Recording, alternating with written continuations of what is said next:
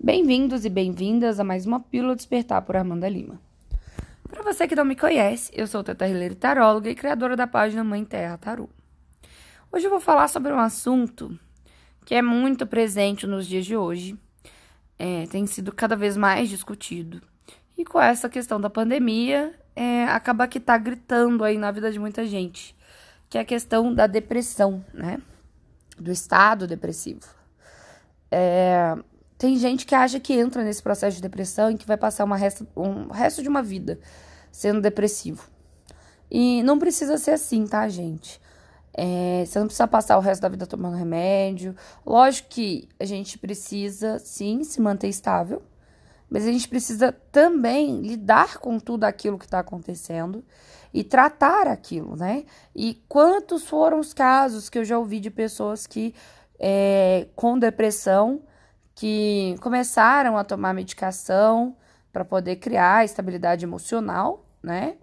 Que na verdade é uma é, quimicamente é, falsa, né? Porque são hormônios não naturais. E, e daí começam a fazer o acompanhamento com psicólogo, psiquiatra, e depois de anos de tratamento, acabam largando o acompanhamento e ficando só com a medicação, assumindo para si a doença.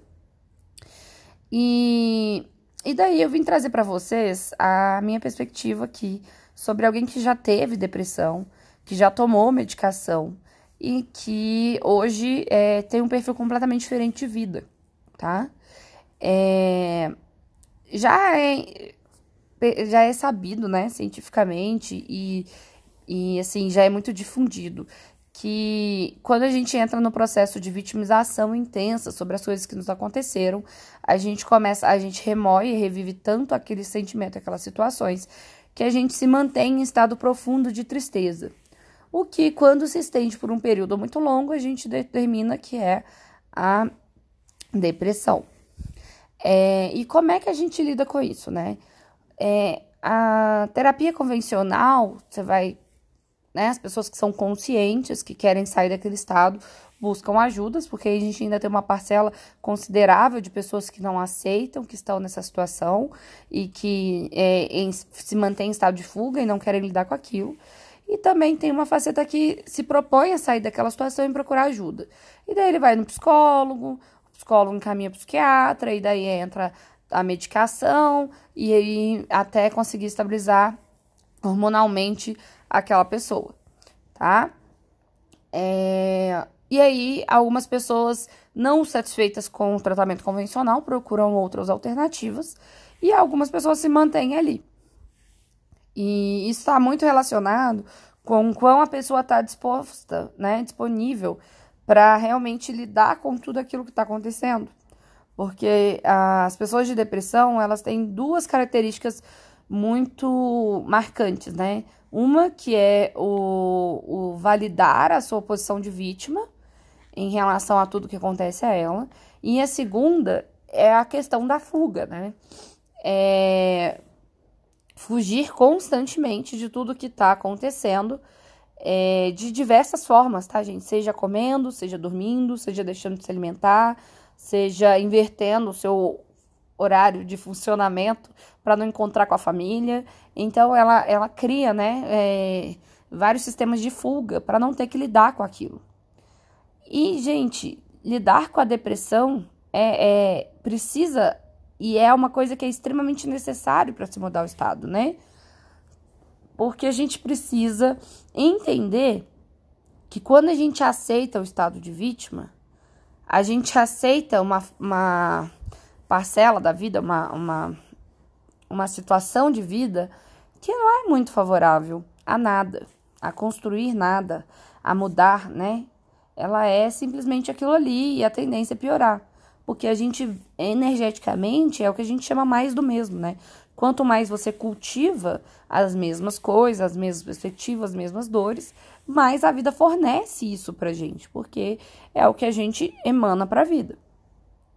E daí, quando a gente entra em contato, como eu tive essa, essa perspectiva de é, entrar em contato com técnicas de curas energéticas, quânticas, é, e mais como eu posso falar, mais integrativas, assim, num todo, como o Theta Healing, Ho'oponopono, TFT, constelação sistêmica, é, barra de axis, entre curas xamânicas e várias outras, você começa a lidar com facetas do seu eu que você até desconhece, né? E com dores que às vezes você não entende, não sabe de onde se originaram. E começa a trabalhar disso, com tudo isso, de um lugar que é muito mais é, leve de se trabalhar, porque é onde você entra em contato com a dor e resolve aquele problema de uma forma muito mais rápida, né? E daí fica muito simples você ir dia após dia trabalhando é, quem você é, como você pensa, como você lida com a vida e mudando os seus hábitos com isso também, entendendo o que é bom, o que não é bom e mudando aquela situação. E por que, que eu tô falando tudo isso, gente? Eu tô falando tudo isso é porque tem muita gente que é depressivo, que sofre com depressão e que não entende que dia após dia nas suas escolhas, nos seus hábitos, nas suas decisões, na sua forma de ver a vida, de ver as coisas, você está validando esse comportamento, está validando essa situação, está validando esse sentir. E eu sei que isso não é consciente. E eu falo para vocês porque eu também sou uma pessoa que passei por várias crises de depressão. E, e até hoje eu trato os resquícios dela em mim né, a, das minhas dificuldades de estabelecer rotina, de acordar no mesmo horário, de me sentir produtiva, e eu lido com isso diariamente, né?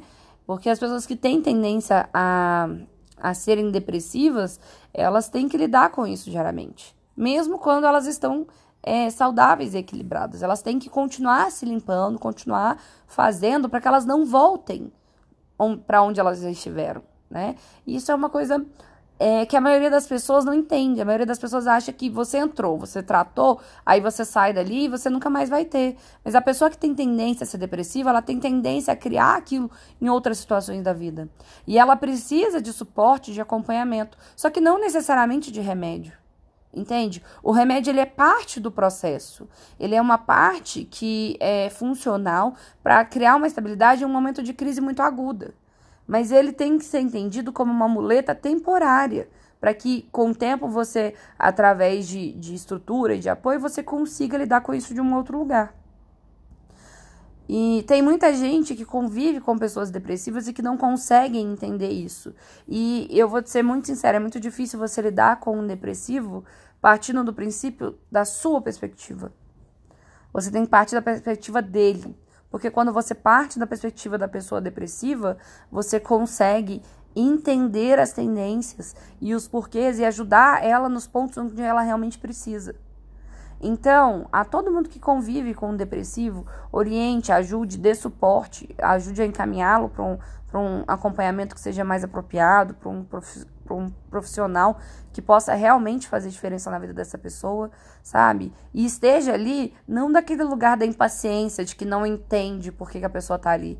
Entenda a pessoa, entenda os porquês da pessoa, entenda a perspectiva dela. Não é para você se mudar para a vida dela, gente, é para você se abrir para entender como as coisas afetam aquela pessoa e daí conseguir ajudar de forma que ela realmente possa fazer alguma coisa, porque é um processo difícil, mas tem como ser revertido e, e quanto mais tempo a gente dedica para trabalhar e para sair disso, é, mais a gente se edifica, mais a gente se fortalece, menos a gente depende do outro e mais a gente vai se colocando num lugar de merecimento de estar fora daquela situação. Porque de alguma forma o depressivo ele entende que ele merece estar ali. Então, é, eu tô vindo aqui trazer a minha perspectiva sobre depressão e sobre como você que está aí do lado e convive com pessoas assim pode fazer a diferença.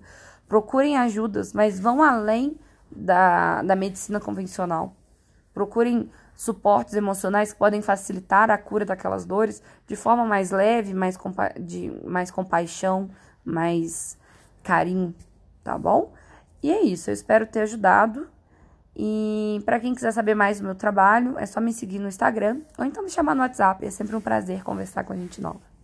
Gratidão enorme e uma sexta-feira de muita luz e um excelente final de semana.